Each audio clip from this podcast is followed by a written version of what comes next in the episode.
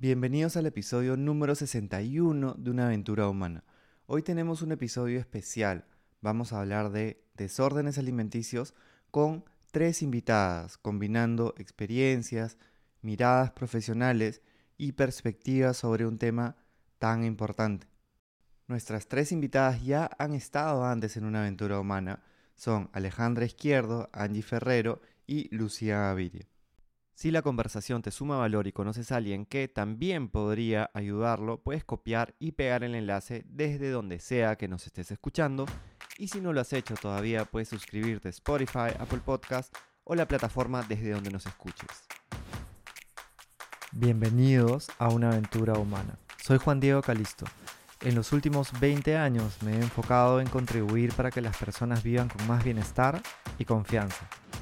Una aventura es algo que está por suceder y que no sabemos cómo saldrá.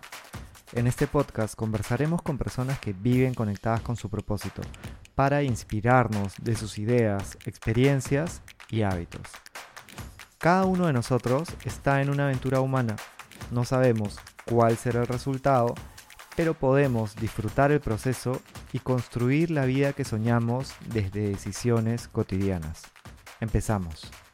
Bueno, bienvenidas Angie, Alejandra y Lucía a este episodio especial de Una aventura humana. Gracias por conectarse desde diferentes partes del mundo, por darnos su tiempo y la oportunidad de poder escuchar también conversaciones, historias, eh, experiencias y miradas alrededor de un tema tan urgente, diría, eh, y lo resaltaría como urgente en mayúsculas porque no se suele hablar mucho de desórdenes alimenticios y es un problema que sabemos que es tan común. Entonces, gracias por, por estar con nosotros y vamos a irlas escuchando una por una y las voy a ir, les voy a ir pasando la palabra porque sé que por más de que ya han estado en una aventura humana y seguramente identifican su voz, va a ayudar el hecho de que las nombre.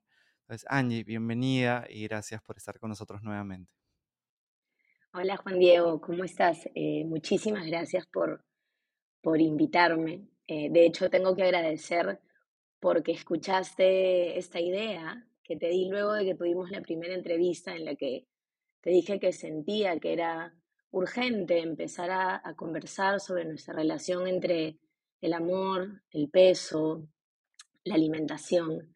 Eh, es un tema que me toca directamente, que me preocupa muchísimo eh, y me permitiste conversar con estas dos mujeres que yo respeto un montón y que me han acompañado a mí en este camino, Lucía y Ale. Así que primero quería agradecerte a ti por, por abrir este espacio para que conversemos.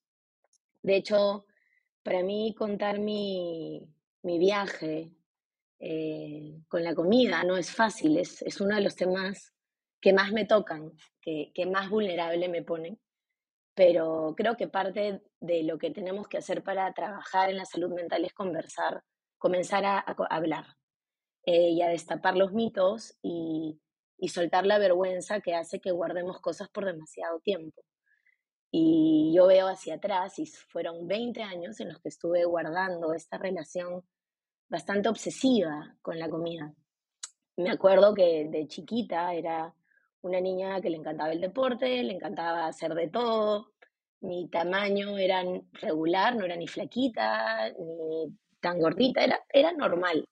Pero obviamente en la adolescencia, eh, cuando quieres gustarle a los chicos y cuando quieres parecerte a, a las amigas que tienen más popularidad, empiezas a asociar ese jale tal vez con, con un tipo de cuerpo. Y mis amigas que las adoro el colegio tenían la suerte de ser flaquitas y yo no era tan flequita. Entonces, cuando uno tal vez eh, no tiene espacios para conversar de estas cosas, empieza a asociar, ¿no? Empieza a asociar el amor con cierto tipo de cuerpo eh, o ciertas tipos de actitudes con, con el amor y, y, fue así como sin darme cuenta que, que, que, que decidí que quería ser flaca.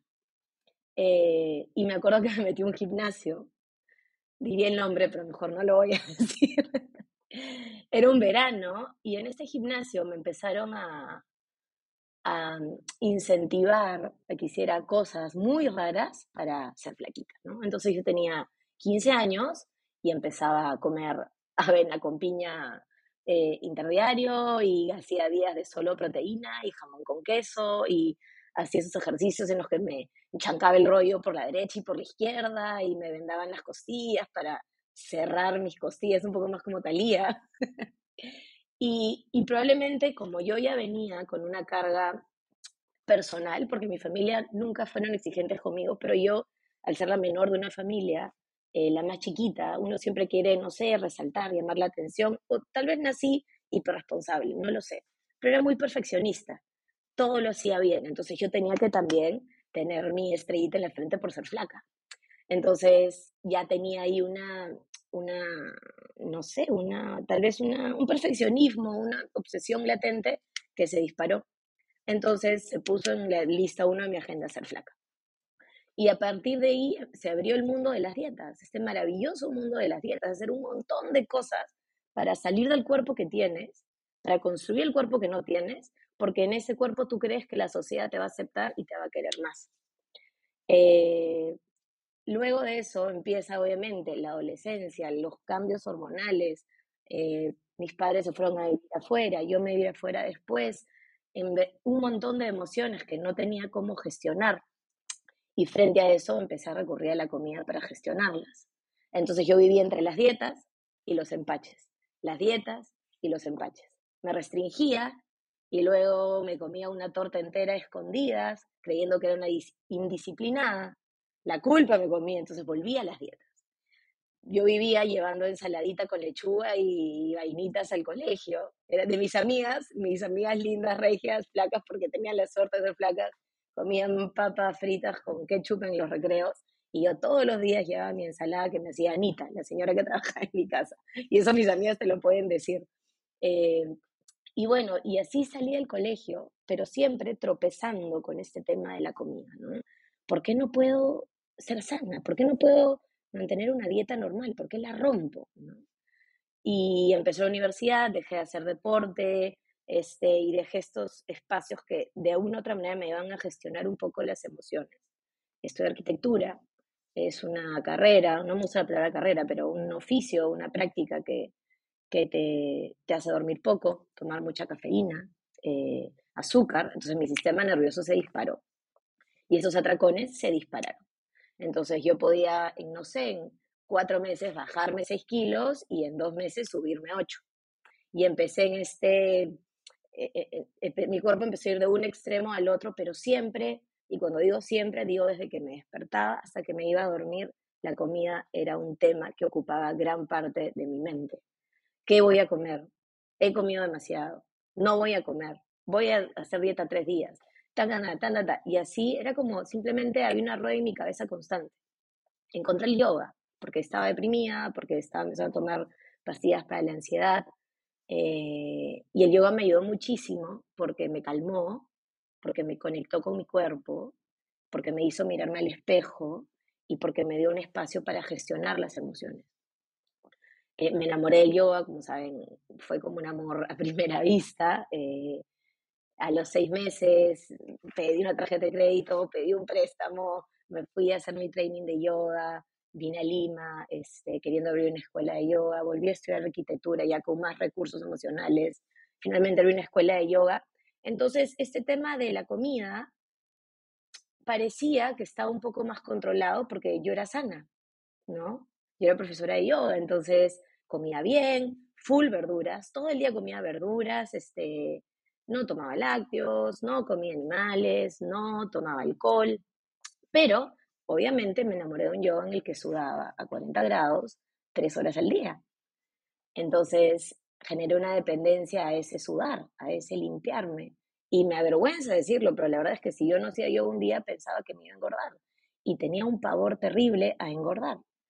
Eh, y de hecho ahora cuando veo fotos de mí, eh, no veía lo flequita que era. Yo siempre me vi grande, eh, siempre me vestí con ropa suelta. Siempre me avergonzó mi cuerpo y eso no solo me afectaba a mí, sino mi confianza con los demás, con los chicos, este, no, me sentía cómoda dentro de mí misma, ¿no? Y esta obsesión con la comida limitaba mucho mi socialización, porque iba a comer y yo dejo el palpapa, solo como la verdurita, en los menús iba de frente al plato de ensaladas, en mi familia yo era la que predicaba sobre salud, este, probé todo tipo de dietas, eh, hacía demasiado ejercicio físico o tal vez eh, sudaba demasiado.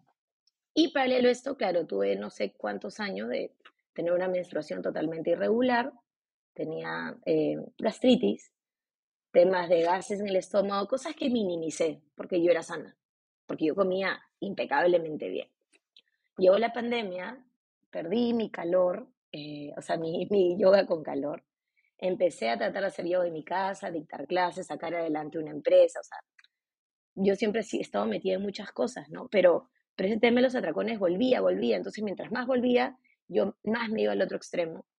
Me metía a estos programas que tú mandas una foto de ti por delante, detrás, derecha, izquierda, das tu peso sin ni siquiera conversarte, te dan un plan alimenticio que es comer cinco comidas al día. Me acuerdo de la dieta perfecta, la hice como cinco o seis días porque una amiga se había puesto regia hasta que dije, no, hay algo raro aquí. Y cuando estaba a punto de cumplir 36, hace poco cumplí 37, eh, y este fue un, momento bien fuerte, que tal vez unos dirán, ah, su, qué superficial, qué hueca, pero las y los que tienen temas con la comida tal vez van a, a identificarse, ¿no?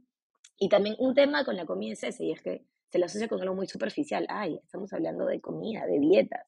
Pero no, en realidad, eso es lo que está en la superficie, ¿no? Es la puntita del iceberg. Es lo adentro, lo que es bastante difícil. Em, bueno, y estábamos en esta, yo, yo traducía sesiones de meditación con mi gran maestro Nishit Patel, y él preguntó, ¿cuál es tu miedo más profundo? Y, este, y la gente empezó a responder la muerte, el abandono, eh, que mis hijos se vayan. Y yo solo podía pensar en que me daba pavor tener obesidad. Y cuando me vi respondiendo eso internamente, obviamente no me atreví a compartirlo en el cuerpo, dije, uy, creo que tengo un problema. Creo que tengo un problema y creo que tengo que trabajarlo. Y me, emociono cuando lo digo porque digo, qué fuerte. Y qué fuerte con los recursos que yo creía que tenía, habiendo ido al psicólogo, yoga, meditación, tenía eso ahí que no había querido ver. Y dije, bueno, alguien me dijo, cuando hay un problema, automáticamente al costado está la palabra solución. De casualidad le escribí a una terapeuta con la que no me había relacionado mucho, pero que le tenía cariño. Le dije, oye, tengo esto, ¿cómo, cómo puedo trabajarlo? Y me dijo, ah, bueno, yo conozco a alguien muy cercano a mí que trabaja temas de desórdenes alimenticios. Me metí a sus redes, eran las redes de, de Lucía, y antes de eso había leído un par de novelas sobre desórdenes alimenticios. Este, una de, bueno, ahorita no me acuerdo el nombre, pero todo lo que yo leía sobre anoréxicas o bulímicas lo entendía perfectamente, sin nunca haber recurrido a vomitar y sin nunca haber llegado a una delgadez extrema que hacía evidente mi desorden. O sea, yo funcionaba como una persona normal, sí estaba flaquita, pero claro, luego, al hablar con gente a mi alrededor, me decían, Angie, tú tenías una relación rarísima con la comida. Pero nadie me lo dijo porque no era evidente. Eh, y bueno, saqué una cita con Lucía, conversé con ella, me acuerdo. Era en la pandemia, estaba a punto de cumplir 36. Y ella me dijo, ya, vamos a chambear, va a ser duro, pero tú tienes que atreverte a, poder engordar, o sea, tienes que soltar el control del peso. Y me dio pavor, pavor, me dio muchísimo miedo. Pero dije, a la, una palabra que es mejor no compartir aquí, porque estaba harta. Estaba harta de lo que yo llamo en, el poemario que escribí sobre cuerpo en cuarentena, que también habla un poco de esto, estaba harta de esta cárcel de lechugas y porque no había sido feliz en todo este tiempo dentro de mí, salvo por pequeños episodios, ¿no? empezamos este proceso intenso 24/7 de replantear mi relación con la comida, de conectar con mis emociones. Lucía fue una compañera incondicional y hasta ahora lo es porque ha pasado un año. Finalmente, después de un año, me siento muchísimo más cómoda dentro de mí. Eh, ya no está ese espacio que dedicaba a la comida, ya no existe. Ya no me acuerdo qué comí ayer, no sé qué voy a desayunar hoy día, ni me importa. Eh, como chocolate, como pan, me tomo mis chelas, me tomo mi vino, me como mi, ensalada enorme a veces y siento que podría decir que mi, mi, noción de salud cambió muchísimo y me hace mucho más sentido que la salud abarque vivir la vida eh, de manera balanceada, pero sin restricciones. Y aprendí cosas fundamentales. Primero, que había estado tapando muchísimas emociones, que tenía mucho miedo a sentir, que tenía mucho miedo a preguntarme qué es lo que quiero. Y claro, la primera pregunta o la primera forma de entrenarte en qué es lo que quiero es, ¿qué es lo que quiero comer hoy día? Y esa pregunta no existía en mi cabeza. Yo no sabía si quería crocante, ácido, frío, caliente, eh, blandito, ligero. si yo no podía preguntarme qué es lo que quiero comer, ¿cómo iba a saber cómo me quiero vestir? ¿Con qué gente quiero estar? ¿Y qué quiero hacer con mi vida? Entonces, automáticamente el desorden, cuando empieza a irse, aparece la escritura. No solo como una manera de digerir, sino que encontré mi pasión. Porque ya no había ese miedo. Empecé a salir más. Eh, me moría de miedo porque decía, si voy a engordar, la gente ya no me va a querer. porque uno lo cree y a veces lo vuelven. O sea, son pensamientos completamente arraigados, no es que se van, es que te persiguen, pero cada vez menos porque ya has abierto otra ventana y has construido otro bosque. Entonces es cuestión de seguir trabajando ese músculo interior de autodefensa, para que cuando te ataque, tú decidas no caer en esas trampas, ¿no? Y al final no es una mente mal, es una mente asustada, que hay que calmar, que hay que decirle que sus, sus mecanismos de protección ya caducaron porque no los necesitas, porque estás bien en el mundo siendo tú eh, y no intentando ser otra, ¿no? Entonces ha pasado un año, han habido momentos durísimos, momentos en los que me he despertado y he dicho, no, yo tengo que hacer dieta, momentos en los que he dicho, no, tengo que volver a, restringirme. Y cuando lo he intentado hacer por momentos chiquititos, me doy cuenta que el sistema no funciona.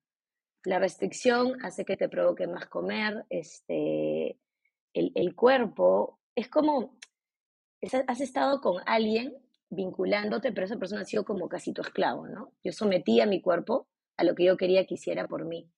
Y llega un punto en que el cuerpo se harta y te dice, no, yo no, yo no trabajo para ti, yo, yo camino al costado tuyo. Y el cuerpo tiene su voz, tiene sus opiniones, tiene sus deseos, y ahora mi cuerpo yo lo escucho y lo obedezco. Y a veces le digo, oye, ayúdame, ya, nos toca ordenarnos, pero hay un diálogo horizontal con mi cuerpo y también con mi mente. Y bueno, ha sido un proceso riquísimo, eh, complejo, que, que, bueno, que a mí me, cambió la vida. Realmente me cambió la vida. Creo que suena un poco así cliché, pero siento que he empezado a vivir a los 66 años y se siente increíble. Y por eso es que es algo que es un tema que me, me toca directamente y que me interesa compartir y que converso con amigas que siguen atrapadas en dietas, que siguen pensando en calorías. Yo no me peso hace un año, no mido ni una caloría. De hecho, el otro día he empezado a hacer box porque, claro, ya estoy hablando mucho, creo, pero otra de las cosas que pasa es si tú te obsesionas con el deporte o te obsesionas con la comida y de pronto el deporte y la comida te has dado cuenta que han sido herramientas que en realidad son neutras, pero que te han hecho daño, te peleas con ellas. Entonces yo me peleé un poco con el yoga, me peleé un poco con las dietas, porque ya no quería ni media verdura ya no quería hacer deporte porque no quería disparar la obsesión. Y ahora he llegado a un punto medio en el que como de todo, también como súper sano porque me encantan las verduras. Este, y he empezado a hacer deporte, pero ya no desde la obligación, sino desde el placer. Me encanta, me, encanta mover el cuerpo, lo disfruto y no hago lo mismo, antes hacía el mismo tipo de yoga todos los días. Ahora bailo, hago box, hago yoga, camino, monto bici, a veces me quedo en mi cama sin ningún tipo de culpa. Entonces también esa libertad, yo creo que la clave es, si tú quieres luchar por tu libertad, haces lo que tengas que hacer para conseguirla. Pero a lo que iba con eso iba a terminar, y es que mm, el otro día estaba en box, mi entrenador es maravilloso, me dice, oye, aquí hay gente haciendo unos desafíos de contar calorías, tiene esos relojes, y le dije, no, ni los voy a tener.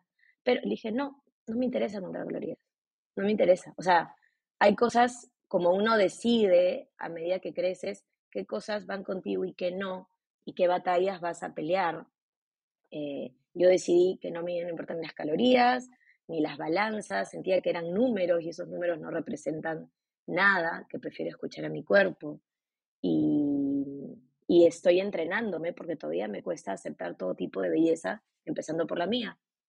Con otro tipo de cuerpo, tengo 20 pantalones que no me entran, otros 10 que ya regalé, pero lo que conseguí era mucho mejor.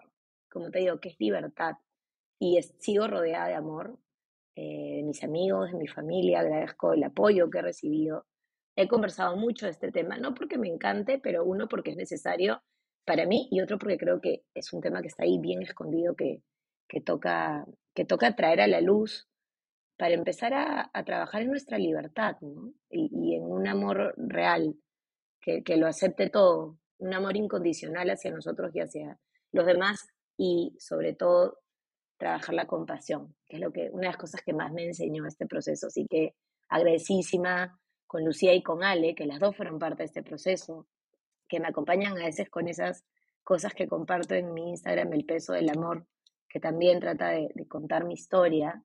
Eh, agradezco la escritura y bueno, a este espacio por, poder permitirme contar eh, algo que espero sea, sea útil para, para otras personas.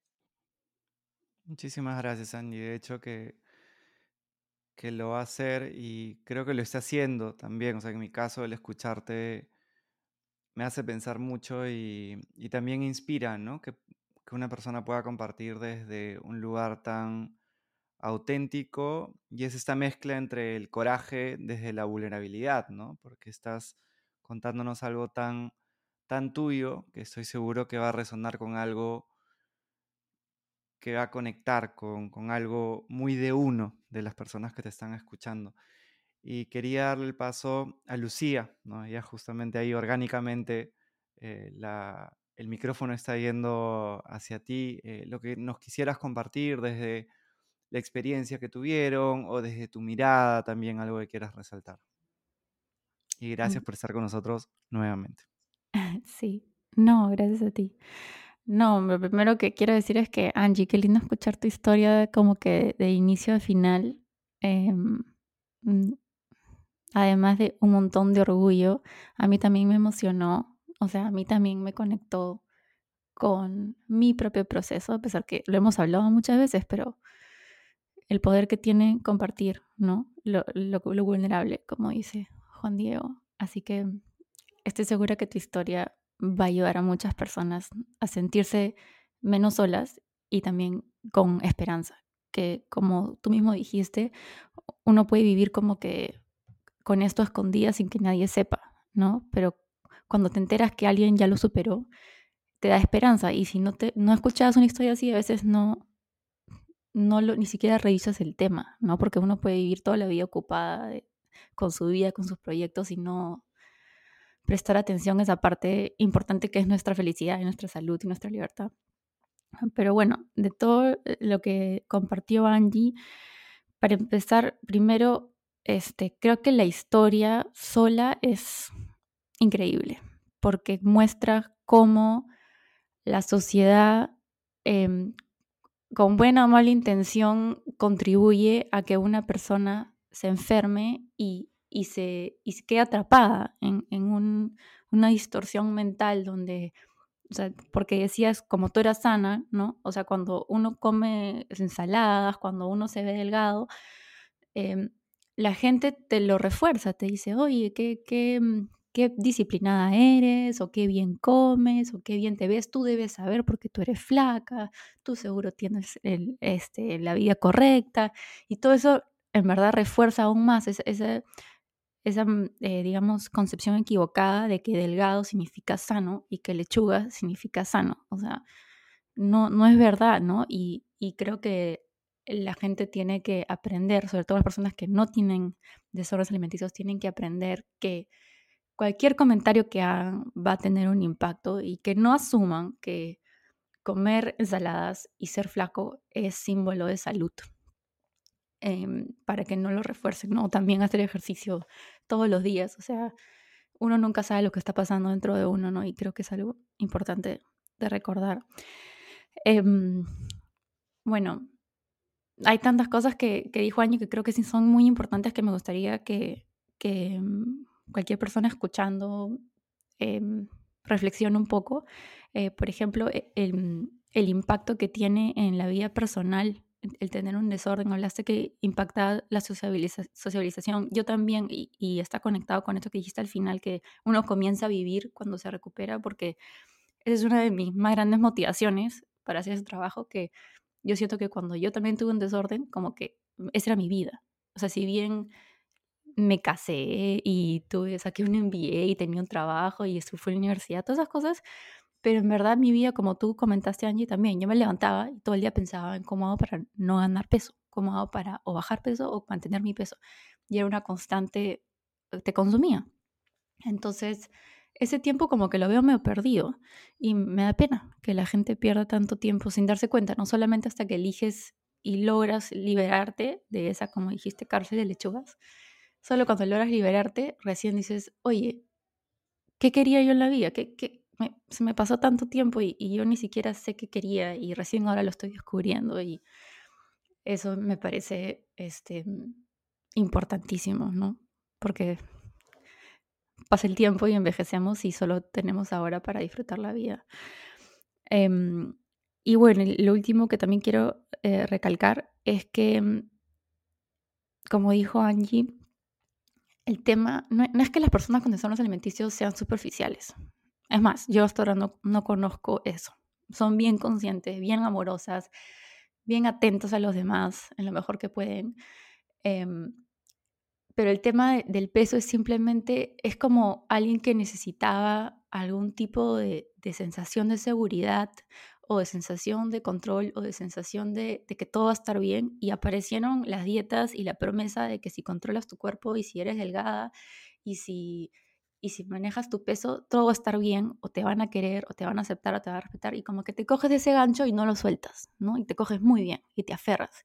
Y de pronto esa cárcel de lechugas se vuelve tu espacio donde si bien estás atrapada, te sientes a salvo, te sientes em, o en control, cada caso es distinto, ¿no? Pero a salvo, en control, te sientes que vales algo, cada, uno podría usar diferentes palabras, ¿no? E, en, mi caso era, sentía que, que em, tenía control y al mismo tiempo que, em, que tenía orden en mi vida, no me sentía caótica, ni desordenada, ni perdida. Y cada caso es distinto, ¿no? Pero es, interesante. Em, me encanta usar palabras de Angie porque Angie es muy buena con, las palabras, como ya, se han dado cuenta.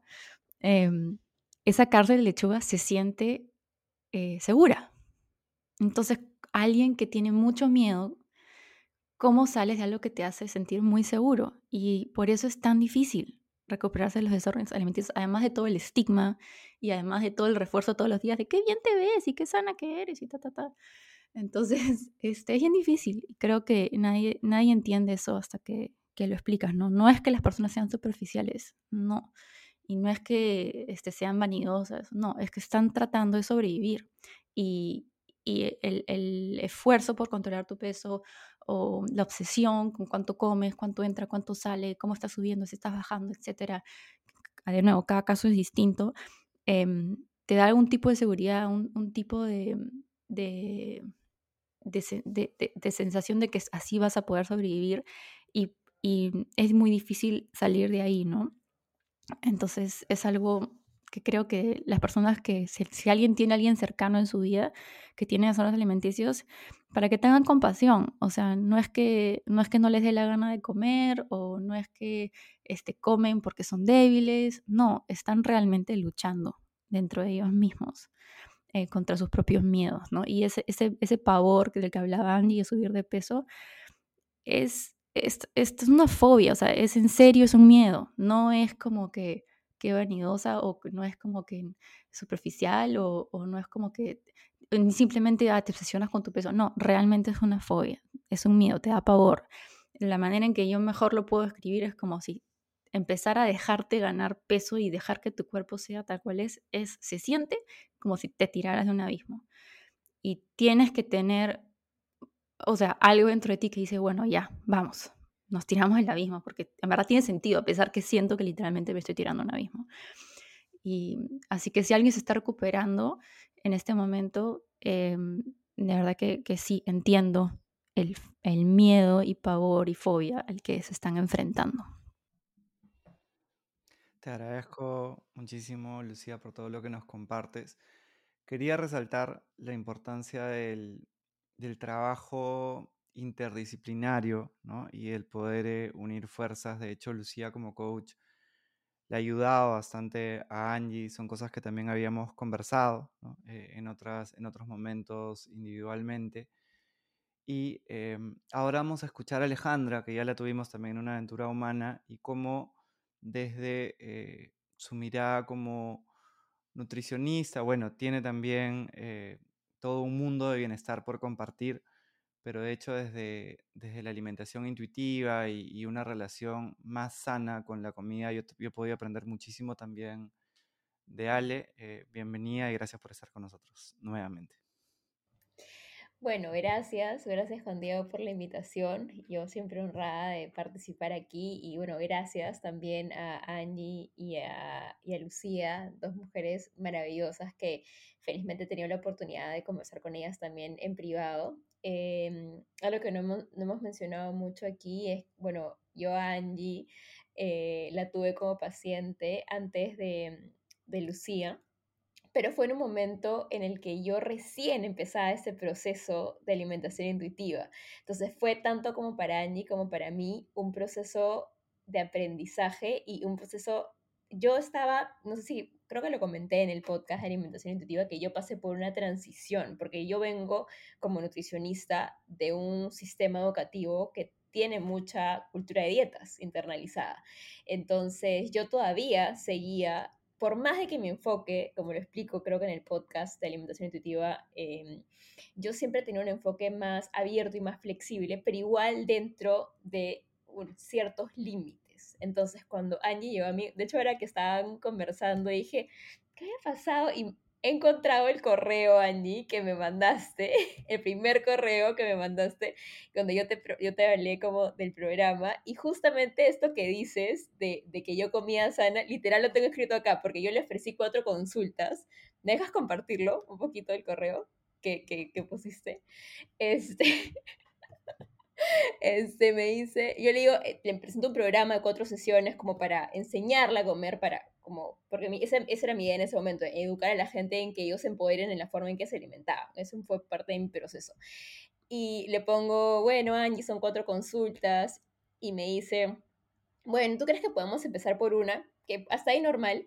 Y me dice, es que yo creo comer bastante bien, pero me he subido unos kilos que no logro bajar. Creo que necesito unos reajustes, bla, bla, bla. Pero entraste con eso de yo como bastante bien, literal lo que me dijiste. Entonces yo dije, bueno, ¿no? Esta chica, yo confié, dije, esta chica come bien, aparte sabía que eras profesora de yoga, me contaste que eras profesora de yoga y también yo tenía esta idea, ¿no? Este prejuicio, ese paradigma en mi cabeza de que ¿no? Este es eh, una persona tal vez delgada, una persona que hace ejercicio, es una persona saludable, porque yo también venía de ese mundo y recién estaba empezando mi transición. Así que el caso de Angie para mí es, es muy valioso también porque, como les digo, fue parte de mi aprendizaje y me parece muy bacán volver a eso y volver a acordarme cómo fueron nuestras sesiones. Y, y no la vi al comienzo. Yo no, yo no identifiqué el trastorno de Angie. Sí me pareció particular su manera de comer, sí me pareció particular em, el tema de, de, las hinchazones que tenía o estos problemas que luego fui aprendiendo y me fui educando, porque en ese momento no lo sabía todavía. Y de verdad que tal vez un profesional le costaría admitir que, ay, no, no sabía, no, pero es parte de mi proceso, es parte de lo que yo sabía y lo que le pude dar en ese momento fue lo que hasta ese momento sabía y luego felizmente me he ido educando mejor y, investigando más y aprendiendo más y ahora sí puedo identificarlo cuando tengo otros pacientes con un, un caso parecido a Andy. Ahí ya lo veo, ya veo lo que está pasando. Y, bueno, de verdad que me alegra muchísimo que haya encontrado a Lucía, que tenía más experiencia en ese momento con este tipo de casos y que haya podido descubrir eso que yo también veo con mis pacientes, ¿no? Este cambio literal de vida, ¿no? Angie, ¿qué quieres, ¿tienes algo que comentar? No, que es, verdad porque me has hecho acordar eh, de ese momento, o sea, mi obsesión llegaba al nivel de yo tenía en Excel escrito lo que comía, lo que iba a comer, por colores, por unidades, y creo que me enseñaste unas cosas de los números, en fin, me acuerdo las recetas que aprendí, y creo que, o sea, esto de tener un diario de comida, en fin, todo eso lo he vivido, pero ver tu transición, que ha sido casi paralela a la mía, me ha ayudado mucho, porque yo te seguía por redes como nutricionista y he visto cómo tu discurso ha empezado a cambiar y cómo te has tirado un poco ese abismo también, porque me imagino que para una nutricionista también es cierto un abismo, y no te tiras una vez, es un abismo al que te tiras casi a diario, o sea, vuelves a sentir, ya fue, porque ya no, ya no creo en lo otro, ¿no? Entonces ha sido casi como un trabajo en equipo, porque yo iba compartiéndote un poco, pero he visto que la pandemia te transformó como, sí, como, como profesional, ¿no? Y empezaste a estudiar del tema. Entonces, ahora que lo mencionas, o sea, se han alineado los astros para que las, las tres nos, nos encontráramos. Sí, sí, me encanta. Y esto que dijiste, Lucía, de tirarnos del abismo, es literal. El otro día me, bueno, yo estoy acá viviendo en Bali y fuimos a unas cataratas y te podías tirar literal de una catarata. O sea, podías tirarte de la cataratas, era seguro. Pero el miedo que me daba era literal lo que creo que una persona que sale de la cultura de dieta siente o, o se anima a comer con normalidad. No es como esta sensación de, ¡Ah! no como se me cae, ¿qué voy a hacer ahora? ¿No? Em, y sí, como dice Angie, ha sido un trabajo, sí. No, tal cual, yo creo, yo creo que es el miedo que no te quieran. Es, es, el miedo que no te acepten en parte, ¿no? Que te, que te rechacen. Y de hecho, cuando tienes más kilos encima, tu cuerpo ha cambiado, yo lo he hablado con Lucía, y a veces ya, voy a salir, digo, me muero de... Es, es que la mente exagera, obviamente, porque hay una distorsión de tu cuerpo, pero salir con ropa apretada, con este nuevo cuerpo que te vea la gente que te ha visto toda la vida, y en Lima, que es una sociedad chiquita, es un miedo, pero digo, ya fue, voy a salir. Y te arreglas y sales, pero suena absurdo, pero te juro que es, es ir a través de un miedo. O sea, lo sientes en el cuerpo, pero decides no quedarte, ¿no? Es más, yo sí creo que hay mucha gente que cuando engorda se esconde. Lo tengo en amigas, en amigos, o sea, tu, tu valentía está muy relacionada a, cómo te ves, ¿no? Eh, Sí. Sí, 100%, 100% y es un miedo que, que, como dice Lucía, hay que, hay que validar en las otras personas, ¿no? No es, no es un capricho de la edad, como muchos piensan, eh, no es algo superficial y sobre esta nota eh, que las dos han mencionado, me parece importante también decir que sí, hay, una, hay un iceberg, ¿no? Hay un iceberg que solamente estamos viendo la parte superficial del iceberg con la dieta, pero más allá del, del, mundo interno de una persona y la representación de este iceberg del mundo interno de la persona y los controles y los traumas y las emociones, creo que no se habla lo suficiente del iceberg macro, del iceberg social, del iceberg colectivo, de todo lo que, lo que la, o sea, la sociedad está construida como para que hayan trastornos alimenticios o para que haya más desórdenes alimenticios. Porque, o sea, si es que hubieran, hubieran dos, tres chicas en un salón que tuvieran desórdenes alimenticios, se diría, ya, es algo de ella, es un problema individual, es, es algo que hay que resolver solamente con ella. Pero estamos hablando de que hay cifras, y bueno, estoy leyendo un libro, de, El mito de la belleza, que es hace tiempo, que habla de como de cifras del 50%, 70% de chicas que no quieren, que no aceptan sus cuerpos, que no quieren sus cuerpos, y los, las cifras, de, no sé, no tengo ahorita las cifras eh, conmigo, pero sé que se han, creo que, duplicado en los últimos años. Con la pandemia hay más trastornos alimenticios. Te diría que en un salón hay más chicas que tienen desórdenes alimenticios o no, no el desorden alimenticio, el trastorno tal, tal, tal cual, según el manual diagnóstico, pero un desorden alimenticio. Somos quizás la mayoría. Entonces, si el 50% de un salón de chicas tiene un problema con la comida, tiene un problema de su cuerpo, entonces, ¿es un problema de ellas?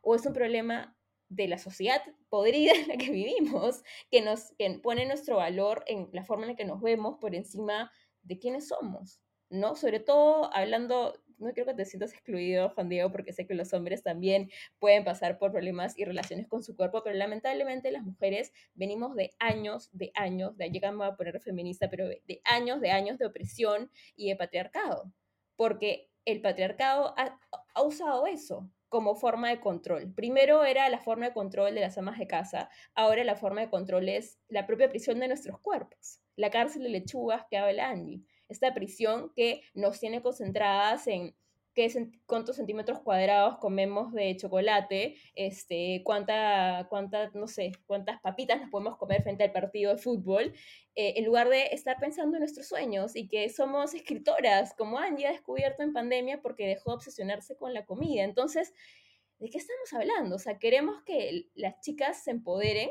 No se trata solamente de pintarnos de rosado y decir girl power, sino se trata de realmente hacer un cambio, ¿no? En, en, en, en, la sociedad y que nos dejen de decir que lo más importante de nosotras es cómo nos vemos. Y, ay, qué bonita, y la princesita.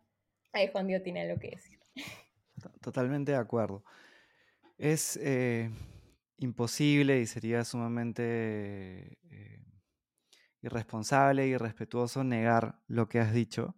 Totalmente de acuerdo en que se mantiene, ¿no? Se mantiene y, en todos los en todos los niveles, de repente desde un cartel de publicidad que vemos en la calle o desde una reunión en un espacio corporativo donde a las mujeres muchas veces eh, hasta les recomiendan vestirse de una manera y lo he visto en empresas muy reconocidas, ¿no? En Great Place to Work, eh, pero que siguen con estas prácticas eh, arcaicas, ¿no? Pero solamente quería hacer como una nota chiquita al pie. Eh, evidentemente que no voy a mencionar nombres, pero amigos cercanos han tenido también desórdenes bien grandes vinculados a la comida y tampoco lo hablan, ¿no? Porque creo que con el hombre también hay muchos estigmas de cómo vas a hablar de eso, ¿no? O sea, cómo tú vas a estar diciendo que tienes un desorden alimenticio cuando, claro, seguramente, y, los casos que yo tengo más identificados, sí, había mucho bullying también en el colegio, entonces es un, otro mundo duro, no igual.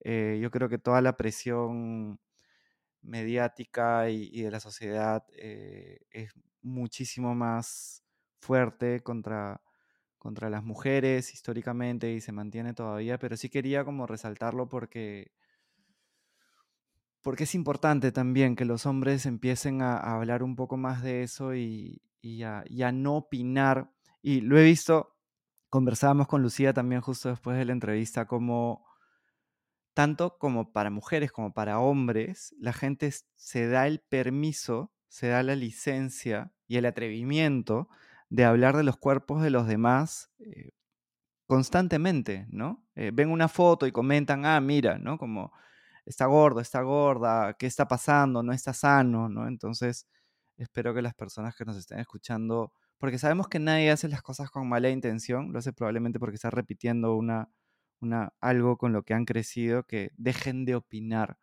de los cuerpos de los demás. Angie, ¿qué tienes para compartirnos? Eh, justo ahora que estamos hablando de lo, de lo colectivo, creo que yo vuelvo a, a, la compasión, ¿no? O sea, si vemos las diferentes luchas que han habido en la historia, racismo, homofobia, feminismo, eh, no se trata de buenos o malos, es que hemos crecido con un paradigma, con una plantilla, con una estrechez mental que nos impide ver más allá. Y creo que es así con temas de belleza. O sea, nos hemos acostumbrado, hemos crecido creyendo que ciertos tipos de cuerpos son más bellos y otros no, cuando en realidad la belleza es algo mucho más complejo, más holístico, no es solo un tipo de cuerpo, una, una forma de pensar, una forma de ser. Entonces, sí creo que hay una responsabilidad colectiva de luchar por la gordofobia y de reprogramar nuestra mirada. O sea, por eso es que creo que las redes sociales son tan importantes, porque sí, todavía siguen apareciendo muchos como muchos estereotipos, ¿no? De el chico, la chica perfecta, el cuerpo perfecto, pero también están empezando a aparecer nuevos cuerpos y uno, como consumidor de esos productos, se empieza a entrenar. O sea, a mí me ha costado que me empiece a gustar un cuerpo que no es flaquito y me cuesta, pero he hecho la chamba de hacer el ejercicio. Me acuerdo que Lucía me decía una vez, porque te da tareas, pues como coach, cada persona que te cruces por la calle, reconoce algo bonito en ellas. Cuando le decía, Lucía, me siento horrible, no puedo salir de mi casa, no me aguanto, cada persona que veas por la calle reconoce algo que te guste de ellas. Y yo veía desde, ay, qué lindo el color de sus ojos, hasta mira su pelo, hasta su piel, qué delicadita, o, oye, me encanta cómo se viste. Y en ese ejercicio, mi mente se ha empezado a reprogramar, eh, se ha ampliado. Yo creo que es eso, hay una estrechez mental. Entonces, eso sí es responsabilidad de todos, como dice y de todas, como dice Ale, ¿no? Ahí hay, hay, algo que, que todavía no estamos reconociendo, que es una chamba colectiva que hay que hacer por nosotras y nosotros y por nuestros niños y niñas. Porque la idea es que ellas y ellos ya no crezcan con esa plantilla en los ojos. Creo que ahí está nuestra responsabilidad. ¿no? Bueno, yo quería decir con respecto a, a esto del, bueno, el problema social, no me acuerdo bajo qué nota de quién dijo qué, pero lo que soltó mi cabeza fue que esta presión por adelgazar, creo que alguien habló de la presión por adelgazar, que antes era únicamente un tema estético, ¿no? Un tema como de, ah, lo que vi en las revistas, ah, lo que vi en los programas, ay, que me quiero parecer a tal artista.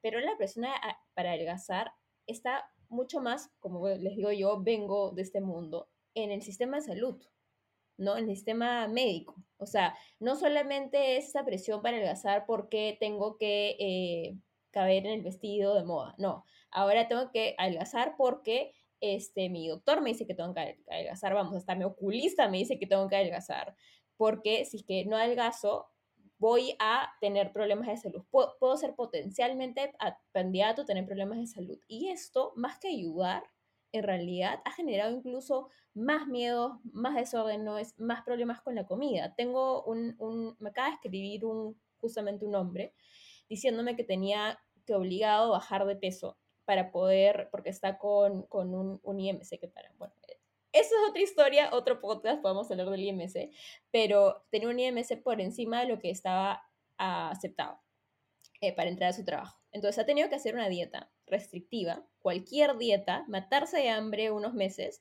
para poder llegar a este bendito IMC para que lo admitan nuevamente en el trabajo. Entonces, o sea, es bien maquiavélico, ¿no? O sea, si nos ponemos realmente a pensar, o sea, el fin justifica los medios. O sea, han pasado tantos años de la época de Maquiavelo y seguimos con las mismas prácticas. O sea, parece que no aprendemos del pasado, claramente no aprendemos del pasado, pero no aprendemos del pasado y lo que tenemos que hacer con este hombre es enseñarle conductas, o sea, enseñarle, trabajar con él conductas saludables, ¿no? Y ahí es donde empiezan los desórdenes alimenticios también, ¿no? Bueno, no sé si es que me, me, me abrí un poco el tema, pero eh, podemos regresar a lo que, lo que Lucía quería comentar. No, está perfecto. Creo que todos estamos hablando de diferentes ángulos porque no hay solamente una cosa que está, digamos, perjudicando la salud mental de las personas, ¿no? O sea, la, la gordofobia está, o sea, sale a la superficie de, muchas maneras, o sea, no solamente en el bullying del colegio, también en las preguntas del pediatra, las preguntas del oculista, o sea, y hay todos estos indicadores. Creo que em, estamos en una época en la que eh, nunca, creo que nunca antes nos han medido tanto con indicadores como ahora, ¿no? En cualquier trabajo que tengas, este, hay indicadores, ¿no? Y el, el IMC y el peso, todo eso, o sea, son eh, indicadores que la gente o los profesionales usan para decir qué potencial tienes, qué, probabilidades tienes de que te den un ataque cardíaco o qué probabilidades tienes de que te dé diabetes, de qué sé yo. Entonces empezamos a medir estos indicadores y le damos sumamente atención y no sé en qué momento se volvieron eh, mucho más importante que la salud en general. O sea, que, que la misma persona sepa identificar, me siento bien y que eso sea suficiente. No sé en qué momento pasó eso, porque probablemente con toda la información y con toda la... No sé, creo que es una tendencia humana de querer de medir todo y, saber qué es lo más eficiente y lo mejor, pero las métricas de hecho hacen que nos obsesionemos con las métricas, porque la salud en general no se puede medir, o sea, cada persona va a tener una salud diferente, ¿no? Pero el peso sí, entonces ya. Y, eso, y que yo tenga entendido el IMC y el peso son hechos en base, o sea, que son estudios hace mucho tiempo con una muestra eh, limitada, obviamente no, tú y yo no necesariamente estamos representados en esa muestra, y, por último está siempre el factor de genética, ¿no? Que siempre creo que nadie lo toma en cuenta. O sea, todos tenemos, debemos vernos diferentes porque tenemos genética distinta. Entonces, bueno, eso era un, punto que relacionado a lo que acabas de mencionar, Ale. Y por otro lado, de todo lo que estábamos hablando, pucha, los niños. O sea, de verdad que me rompe el corazón escuchar cosas que les dicen en el colegio por cómo se ven. O sea, ahora creo que siempre el bullying existió, ¿no? Pero ahora está mucho más no justificado, perdón. O sea, los niños tienen mucho más información a sus oídos de por qué ser gordo está mal, de por qué, o sea, qué dice tu, cuerpo de ti. O sea, creo que, que mm, hay más justificación. Yo veo en mis hijitos los shows que ven y por lo menos una vez a la semana tengo que poner pausa en el show y decir, mira, hijito, hijita, aquí ves este señor que se están, porque hay muchos shows ahora de comer saludable, no sé si las han visto, niños, ¿no? Entonces sale un personaje normal que empieza a comer mucha pizza, mucho helado y de pronto engorda. Y, o coincidencia, en casi todos los shows, el personaje que engorda se vuelve torpe, se vuelve tonto, em, no, no es, digamos, el líder de la manada, ni el más inteligente, ni el que todos admiran. O sea, hasta el día de hoy, creo que solo My Greek Wedding es la, es la única donde la persona que no es flaca realmente es la estrella de la película y es amada y querida, ¿no? Por un chico chévere. Es la única película, no sé si conocen otra película, pero normalmente no es el caso. Entonces, eso manda un mensaje, ¿no? Y a mis hijos les tengo que poner pausa y decir, mira, por si acaso, mira cómo se están burlando de este personaje simplemente porque subió de peso. Y, no, no es verdad, no, las personas que son más grandes no quiere decir que son tontas, ni que son lentas, ni que ta, ta, ta. Y, y me escuchan y, y bueno, termino, les termino de aclarar y siguen viendo su show, ¿no? Como si nada, casi que no me hacen caso. Pero pienso, pucha, siento que soy yo contra todo este mundo de, de mensaje de que gordo es débil, que, que no sabes comer, que eres flojo, que no sabes... Obviamente cuando el personaje engordaba, de pronto ya no puede subir la colina, se queda atrás ¿no? de la fila, mientras que todos los que son más delgados sí pueden subir, cuando no es la vida real. O sea, las personas que están un poco, eh, digamos, que se ven más grandes que otras personas, no necesariamente son más débiles, ni menos fuertes, ni necesariamente tienen mala salud, pero no me sorprendería que crean que tienen mala salud, porque ah, conozco personas que todos, que, que todos sus exámenes de, salud salieron bien, pero como aparentan estar por encima de peso según los charts, según los, ay, charts, no sé, este, estadística, em, el los doctores le dicen, mira, todo está bien, pero tienes que bajar de peso. O sea, no tengo ninguna prueba de que tu salud está mala, pero tu peso no está en el parámetro, por lo tanto, corrige eso, ¿no? Entonces, realmente realmente hay que, hay que controlar el peso para, para qué, si todos sus indicadores de salud están bien, si la persona se siente bien, si está fuerte. O sea, creo que no, no, las personas, los profesionales de salud a veces no entienden o se olvidan de que hay genética y que son parámetros, eso es tema de peso, y que no necesariamente son eh, eh, representaciones de salud. Eh, creo que hay, hay un tema fundamental en toda esta conversación que tal vez para nosotras, incluyendo Juan Diego, es tan natural que no hemos tocado y es la importancia de la conexión interior, porque la salud está directamente relacionada a estar conectado con lo que necesitas, a escuchar tu cuerpo eh, y a tener mecanismos para, para escuchar. Porque claro, si no alguien diría, ay, entonces yo voy a comer torta de chocolate todos los días, voy a comer McDonald's todos los días, pero es si estás escuchando tu cuerpo, tú vas a saber cuál es el balance y probablemente hay una torta de chocolate, pero también hay verduras, pero también hay descanso, pero también hay deporte. Y se asocia mucho, y aquí puede sonar un poco radical, pero yo lo creo, y es que es como muy heroico controlar tu cuerpo. Lo vemos desde las épocas de la gente que camina sobre clavos, y en fin. Para mí es una tiranía hacer que tu cuerpo sufra. O sea, es ponerte, como dije, es ponerte encima de un cuerpo que te sirve, que tiene una inteligencia alucinante. Entonces, no es que si alguien dice, oye, quiero bajar de peso, no me siento bien con mi cuerpo, no es que yo le diga, está mal, no, sigue comiendo, sino que es tratar de, de, de compartir que el camino es un poco más largo, pero empieza por aprender a escucharte, que empieza por conectar con tus emociones, porque empieza por buscar tu placer, por trabajar tu confianza y en fin, la alimentación intuitiva tiene ciertos pasos en los que el último paso es aprender de comida, que no está mal, pero es lo más cortoplacista.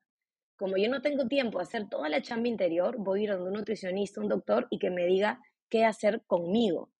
Entonces, es lo que yo no entiendo. ¿Cómo alguien que no está dentro de mí va a saber que yo todos los días quiero comer jugo de naranja y pampita con queso fresco y todos los almuerzos quiero una proteína cuando hay días que estoy ovulando, hay días que tengo más hambre, hay días que estoy emocional, hay días que estoy triste, necesito comer más dulce, ¿no? Entonces, creo que sí un tema fundamental y es ahí donde a mí me interesa eh, compartir, que es meditación, yoga o todo aquello que te conecte contigo y ese es el punto de partida, inclusive para reconocer que tienes que pedir ayuda, porque te das cuenta que en tu cabeza hay algo que ocupa demasiado espacio, como el tema de la comida, ¿no? Entonces creo que eso es algo que es bien importante y eso lo podría amarrar a, un síntoma que es el atracón, que creo que está bueno también analizar de dónde vienen esos empaches, ¿no? ¿Por qué estoy comiendo tanto? Y siempre es, ay, soy una indisciplinada, ay, que no sé qué, ya. Y al final muchas veces esos empaches es porque has estado restringiendo tu cuerpo y el cuerpo se revela. o porque estás, estás dejando de mirar una emoción. Entonces, son como muestra lo que está moviéndose adentro, pero lo que está adentro es lo que hay que mirar. Entonces, gestiona o promover eh, la conexión interior en los niños, en los adultos, en los ancianos, en, todas, todos, es fundamental para encontrar un balance. Eh, y creo que es un tema que también estaría bueno traer a, al diálogo.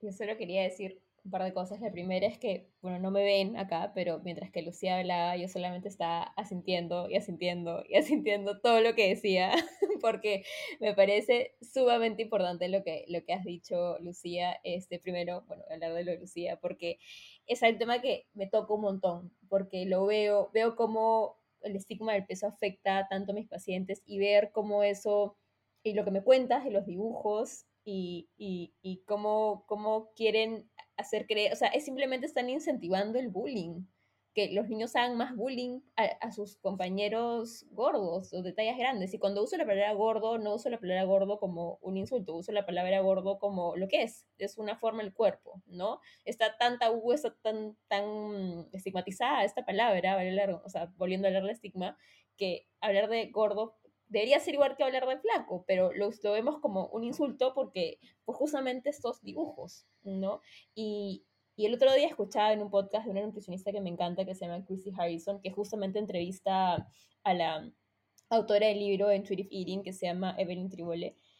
Eh, estaban hablando de que esta lucha contra, eh, eh, o sea, esta lucha obsesiva que hay en contra de la obesidad y de que las personas tienen que tener un solo tipo de cuerpo, coincide con el momento en el que empiezan a subir los desórdenes alimenticios.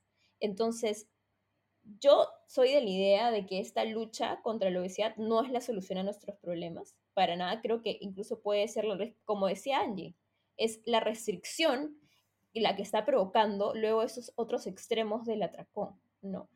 Em, y otra cosa que, que, quería decir, antes que se me vaya, lo que dice Angie, esto de escuchar a nuestro cuerpo es algo que a veces cuando lo digo, cuando lo hablo con personas que de repente no están tan abiertas a escucharlo, yo siento que sueno como, como, como una loca hippie, ¿no? Como de, ay, escucha tu cuerpo, ¿no? Es como que siento que la gente piensa, me alucina así, eh, no encima ahora que estoy en Bali, ¿no? Como pensarán que me he metido ahí al, no sé, pero la cuestión es que esto de escuchar nuestro cuerpo, ¿no? Es, es algo que se llama interocepción. Es un concepto que trae la alimentación intuitiva, que es la interocepción, lo que nos permite saber cuándo queremos hacer pila. ¿no? O me van a negar que hay un mensaje que tu cuerpo te da, o que te haces pila porque el médico o la nutricionista te dice a qué hora y cuándo tienes que hacer pila. No, no es cierto. Haces pila porque lo sientes en tu cuerpo, ¿no? Haces caca porque lo sientes en tu cuerpo. Quieres tomar agua porque lo sientes en tu cuerpo. Y, lo que, y hay una analogía que usan con la restricción, ¿no? Es como si es que te metes a una piscina, ¿no? Y te, te metes un ratazo en la piscina y no puedes salir, ¿cómo ser tu primera bocanada de, de aire? no, no va a ser como relajada, va a ser como, ¿no? Porque, y nadie dice que somos adictos al aire, ¿no?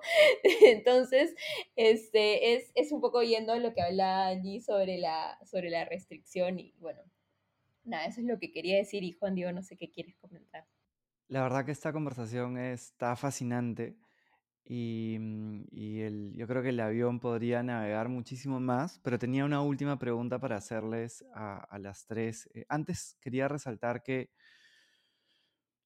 a mí me encanta ver estadísticas y me encanta ver estudios, ¿no? Es algo que, que me gusta mucho porque siento que, que me ayuda a entender, ¿no? Y, y, no quiere decir que crea que, que por ver, no sé, 50 estudios ya sabes todo. Al contrario, probablemente te des cuenta de que sabes muy poco, ¿no? Y que tienes que seguir siempre investigando e investigando. Quería resaltar cómo hay dos ideas que se me venían, ¿no? Una, ¿qué es lo que pasa cuando tú le pones foco al indicador incorrecto, ¿no? Eh, como puede ser en el caso pensamos en sueño, ¿no? Eh, y con mitos también, porque con, con, con, dormir hay personas que piensan que dormir poco está bien, eh, y los estudios te dicen claramente que, que, hay un rango y que si te sales de ese rango, tus probabilidades de muerte prematura, enfermedades, incrementan. Y es una pieza del gran rompecabezas, ¿no? que involucra la salud, la respiración también, ¿no? Hay como algunos mitos alrededor de esta que incluso te puede eh, hacer daño porque no sabes realmente a qué le estás poniendo el foco y dejar de lado también algunos indicadores como el estrés, porque si, vemos las, la, digamos, la correlación entre el estrés y las enfermedades crónicas es altísima. Y no se habla de eso, pero sí se habla del índice de masa corporal y la relación que puede tener el estrés con la ansiedad, con la depresión. Por eso creo que es tan importante si es que vamos a, a elegir eh, abanderarnos con algún indicador como el IMC, como profesional de la salud y profesional de lo que sea, eh, porque al final hay profesionales de diferentes esferas que, que hablan de estos temas. Lee, ¿no? Investiga, mira diferentes estudios, fíjate todas las variables que están relacionadas, porque y, no le falta razón. Me acuerdo Matthew Walker, un neurocientífico que te habla, él habla de dormir y el sueño, y es como su tema. Y te lo dice con mucho sustento. Eh, si, si, tú eligieras una cosa vinculada a bienestar, él te diría duerme mejor, ¿no? Y eso te va a ayudar a tener una mejor salud. Y no te habla de mucho más. No digo que eso sea, sino simplemente que hay que ampliar la perspectiva para poder tener eh, más claridad, creo, sobre, sobre en qué nos queremos enfocar. Y em, quería terminar con una pregunta, más allá de lo que ustedes quieran añadir, que no esté relacionado a esta, a esta pregunta, pero ha salido mucho el, el foco en, en, en la valoración, en el amor hacia uno mismo. Y solo quería resaltar también que los miedos de los que se han hablado son tan comunes solamente que las personas no, las, no los dicen, ¿no? Pero es muy difícil encontrar un ser humano que no tenga miedo a que no te quieran o a no ser suficiente en algún momento de su vida. No solamente que no se habla de eso, ¿no? Y, gracias por, por hablar de eso también. Pero ¿qué creen ustedes que es importante para que una persona que está luchando con un desorden alimenticio o que tiene una relación con la, con la comida que no es muy sana, pueda valorarse más, pueda eh, realmente poner este valor en ellos como persona y no en lo otro. Bueno, mientras piensen en sus respuestas, chicas, yo no la tengo todavía, así que lo que quiero comentar es un poco lo último que, que hice sobre los estudios solamente para, para cerrar esa parte. Eh, que es verdad, yo creo que los estudios son fundamentales, o sea, de hecho estoy en un círculo de profesionales de la salud no, no pesocentristas, en los que todos los meses recibimos nuevos estudios acerca de salud no pesocentrista, así que hay, hay un montón de información al respecto. Lamentablemente los estudios, como tú dices, que se centran en una variable, ahí entra el sesgo, ¿no? El sesgo profesional, que muchas personas dicen, no, pero los estudios son lo más...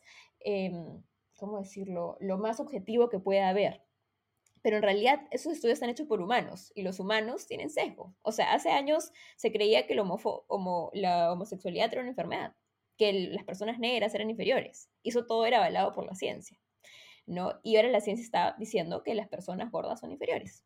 Y eso, eso es lo que están tratando de decir. Y, y no están viendo otras variables, como hablas del estrés, por ejemplo. El estigma de peso es un desencadenante fundamental del estrés.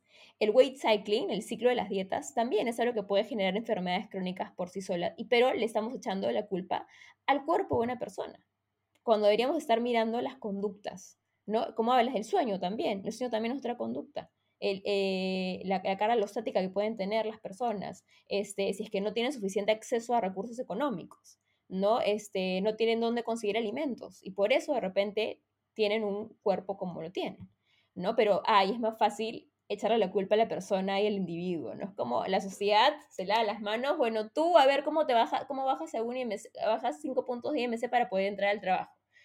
En lugar de, oye, ¿qué hago para que mi población tenga más acceso a lugares donde puede hacer deporte? ¿No? Más espacios en parques para que se puedan mover, ¿no? Este, en Estados Unidos no, no dónde moverse. En Estados Unidos, si no tienes carro, no, puede, no puedes caminar. Y luego dicen, ah, no, es que la gente no se mueve la gente no se mueve porque tu ciudad súper desarrollada, no tiene espacios para que la gente se mueva, ¿no? Entonces, bueno, solamente quería cerrar con eso y la parte de los estudios. Y ya, bueno, pueden responder la pregunta si es que la tienen.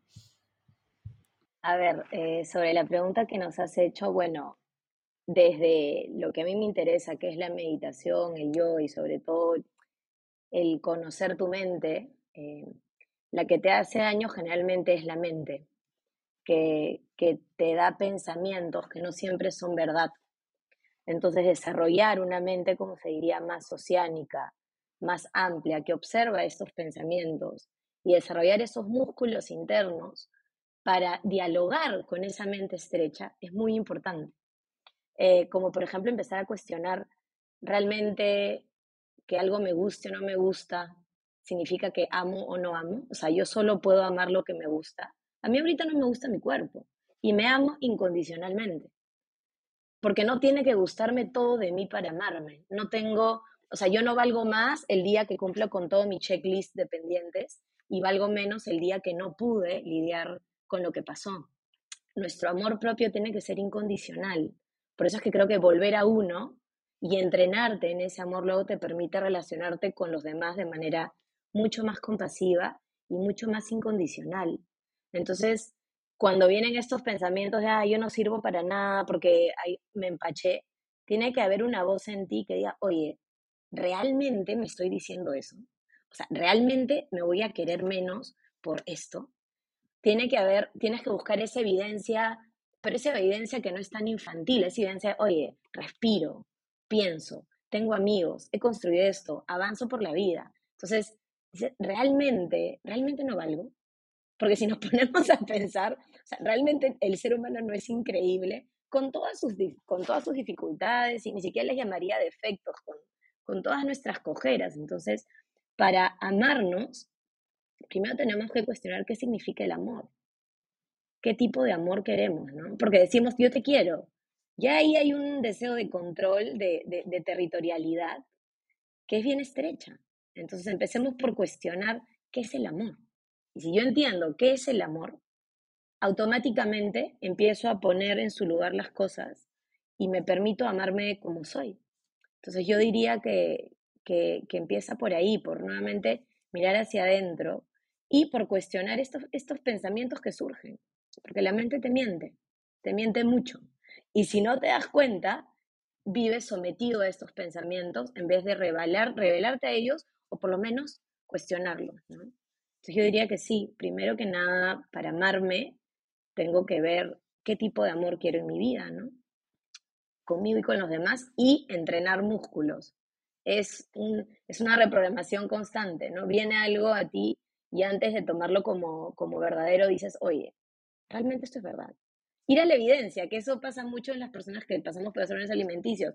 Me veo enorme, no sé qué. Realmente, a ver, compara con tal cosa, ¿no? ya nadie me va a querer. Realmente nadie te está queriendo. O, ¿me entiendes? Tienes que buscar la evidencia, pero la evidencia, la verdadera, y darte cuenta que son pensamientos mayormente arraigados al miedo. Y siempre lo opuesto al miedo es el amor, nuevamente, ¿no? Entonces, para mí sería trabajar desde ahí. Lindo, Angie, lindo. sí, yo de acuerdo con todo lo que ha dicho Angie. Esta es una pregunta difícil la que hiciste, como prácticamente dices, como, cómo me voy a querer o cómo voy a valorar en el proceso de recuperarme. O sea, para empezar, e, e, un desorden alimenticio em, eres consciente que te estás haciendo daño, pero no puedes dejar de hacer. Entonces, obviamente, amor te haría bien en ese proceso, ¿no? Porque cuanto más te quieres, más puedo dejar de hacerme daño. Pero ahí está como que eh, eh, el gran músculo que tiene que crecer en la recuperación, que es aprender a, quererte incondicionalmente. Y, bueno, em, agregando a todo lo que dice Angie, que, ella hablaba de buscar evidencia y cuestionar tus pensamientos, e, eso es todo un, un músculo, es súper difícil de hacer, pero todo el mundo lo puede aprender a hacer. Eh, para empezar, de, dónde viene el, que, el que no me quiero y, cómo hago para empezar a escuchar los sentimientos eh, o los pensamientos negativos sobre mí? Tal vez nunca vamos a resolver exactamente de dónde viene esa herida, de, por qué no me amo lo suficiente, pero eh, la habilidad de, de identificar los pensamientos que de alguna manera tratan de justificar por qué no vales, por qué no tienes permiso de engordar, o por qué no te mereces comer cuando tienes hambre, o por qué eh, nadie te va a querer si engordas, cual sea que sea el pensamiento, a los, los pensamientos a los que normalmente uno se enfrenta cuando tiene desórdenes alimenticios. Em, uno tiene la habilidad eventualmente de identificar esos pensamientos y, como dice Angie, enfrentarlos. Realmente es verdad.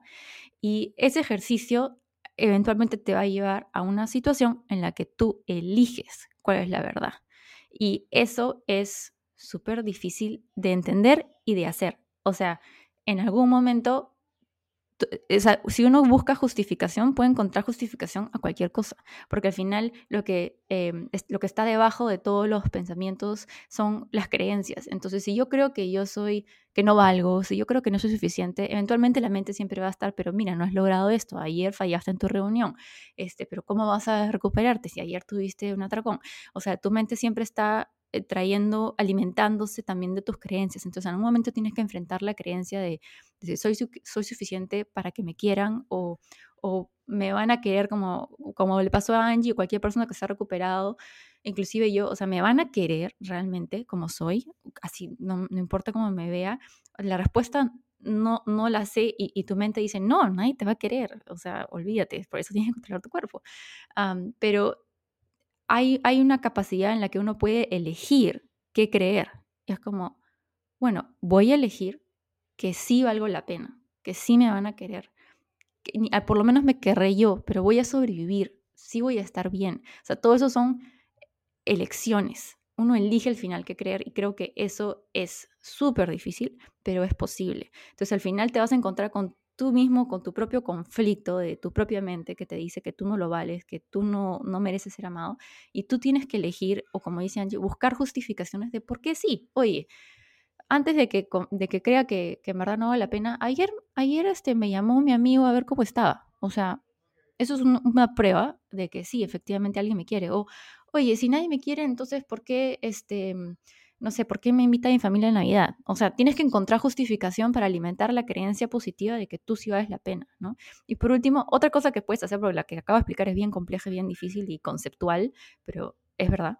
La otra opción que puedes hacer, que es más fácil, es constantemente pensar en un, niño o niña a la que tú le tendrías mucho amor. Puede ser tu, hermanita, tu sobrina, tu ahijado, lo que sea o tu hijito y preguntarle, ¿tú a él exigirías lo que te exiges a ti? ¿O tú le dirías a él o a ella lo que te dirías a ti? Y ahí tu mente va a hacer clic, porque em, e, e, nosotros tenemos la capacidad de querer y normalmente las personas con desórdenes alimenticios pueden amar mucho a otras personas, pero no a sí mismos. Entonces, cuando hacen el ejercicio de, oye, yo le diría a mi sobrina de 5 años que, que no coma, que no tome desayuno porque ayer comió torta, mm, no, no le diría, pues pobrecita, ¿no? Va a tener hambre en la mañana y cómo le ven en el colegio si no toma desayuno. Entonces le diría que tome desayuno no le diría que controle su peso y que se haga daño a toda costa para controlar su peso. Entonces, ese ejercicio de, de, pensar en, un niño o niña al que tú quieres te va a hacer cuestionarte, ¿y por qué yo no me hablo a mí, así, a mí mismo así? ¿no? ¿Por qué no me trato a mí mismo como a ese niño o niña? Porque ellos sí se merecen comer cuando tienen hambre, porque ellos sí los voy a querer así suban de peso, los voy a querer igual. Entonces, este self-parenting, pone Angie en el chat.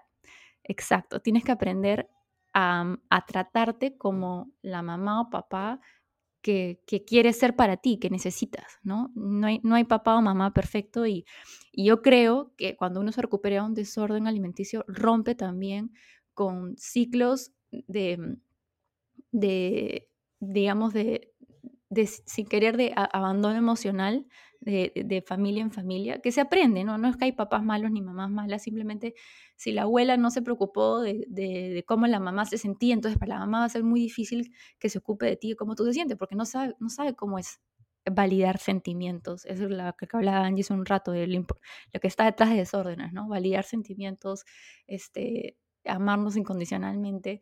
Eso es algo que en verdad también se aprende. Entonces, cuando tú te recuperas un desorden, aprendes eso y lo puedes pasar de generación en generación, ¿no? Que hablando también del tema de gordofobia, ese es otro problema de la sociedad que contribuye a los desórdenes alimenticios, que es que no, no, es no es como un dado que en cada familia va a haber la capacidad de dejar a los niños ser y sentir.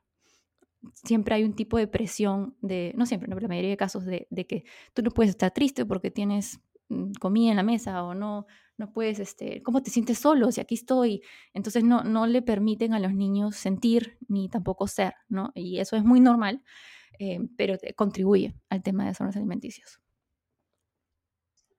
No puedo estar más de acuerdo con, con, todo lo que han hablado, todas las estrategias que han dado para, para buscar conseguir a lo que es tan fundamental, pero a la vez tan difícil, ¿no? Que es como, es querernos a nosotros mismos, es aceptarnos, es amarnos. Parece que todo confabula para que, para que no lo logremos.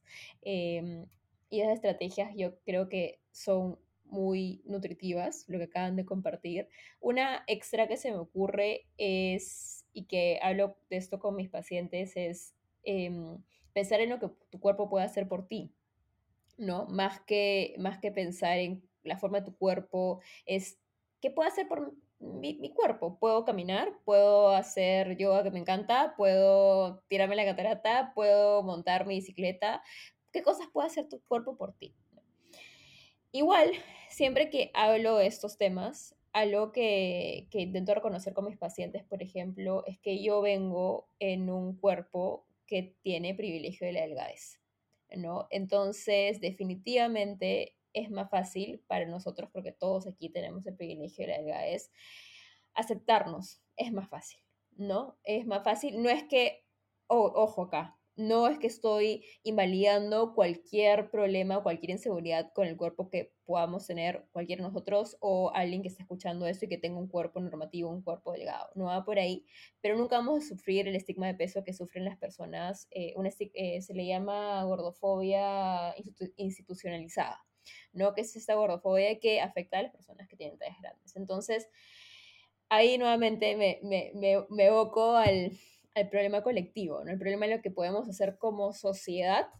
Y creo que de manera individual lo que podemos hacer es como ahora, alzar nuestras voces, alzar nuestras voces y hablar más de esos temas y, y, molestarnos y, y renegar y, no necesariamente decirlo lindo y precioso y ahí por favor y pedir permiso, no, también exigir que se nos respete, exigir, ¿no? Y yo eh, ahorita estoy creo que en fase todavía molesta con esa situación. De repente, poco a poco se me va a ir pasando esto, pero creo que es importante y creo que como parte del proceso, creo que es validar este enojo que podemos sentir cuando nos damos cuenta todo lo que nos ha robado. Es como cuando te roban algo en la calle y no te roban tu celular y te molestas, ¿no? Y es como la cultura de tal, como hemos hablado, nos ha robado nuestras vidas por años.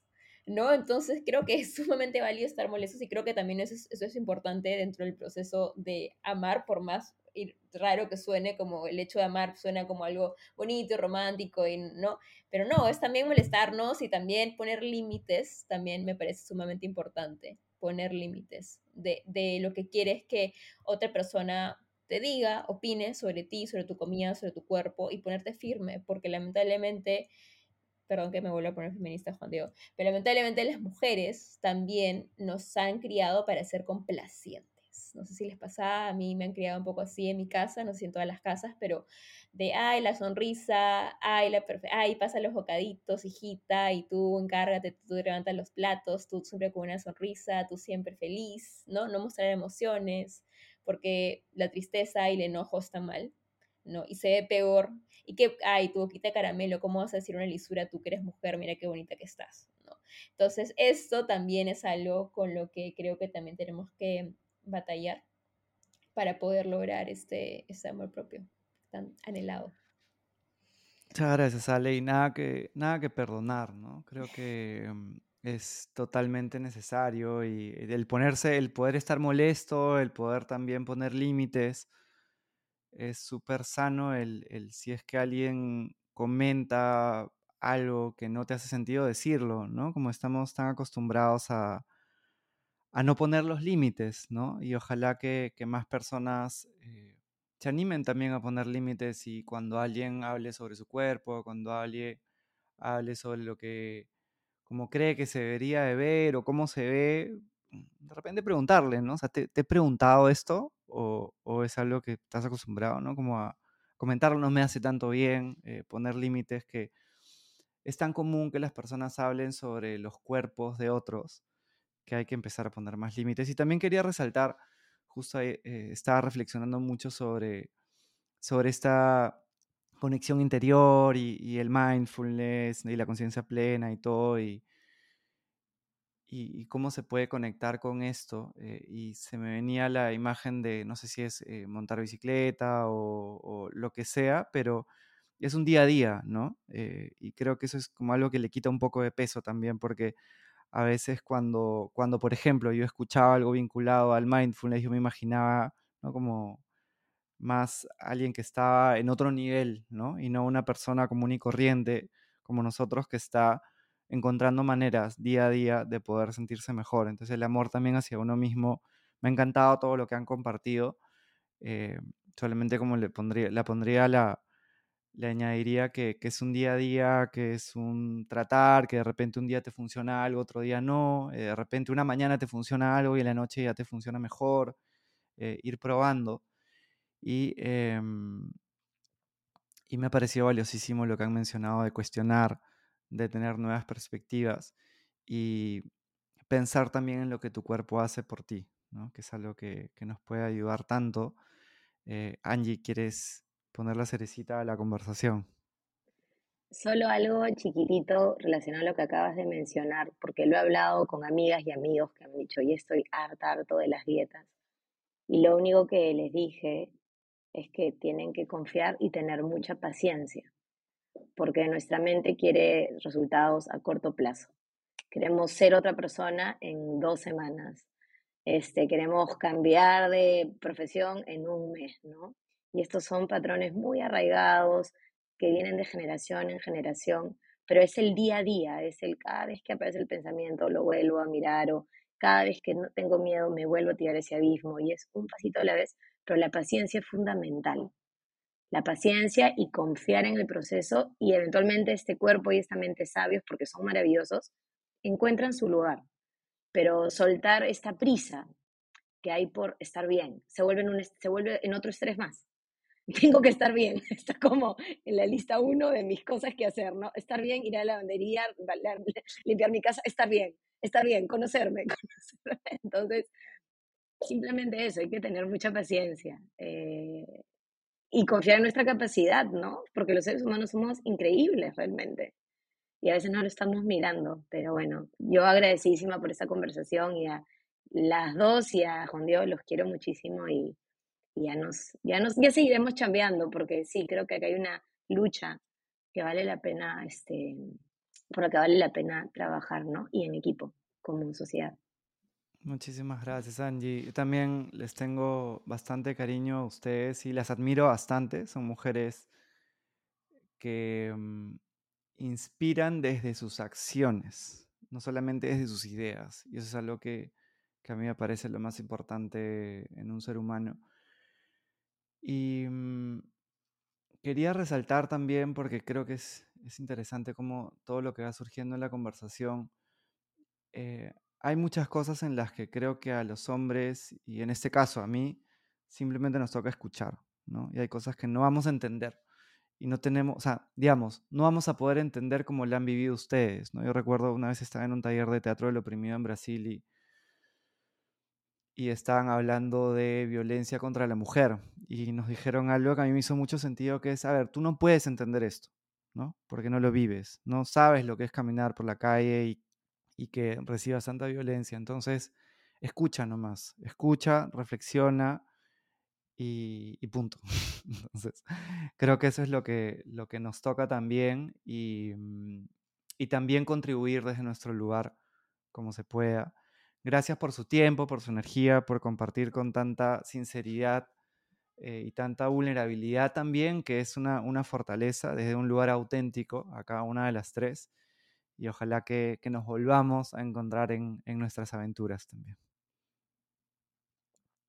Gracias a ti por tenerlos. Ha sido, creo que a pesar que era tempranito, todas estamos emocionadas porque es un tema que nos apasiona.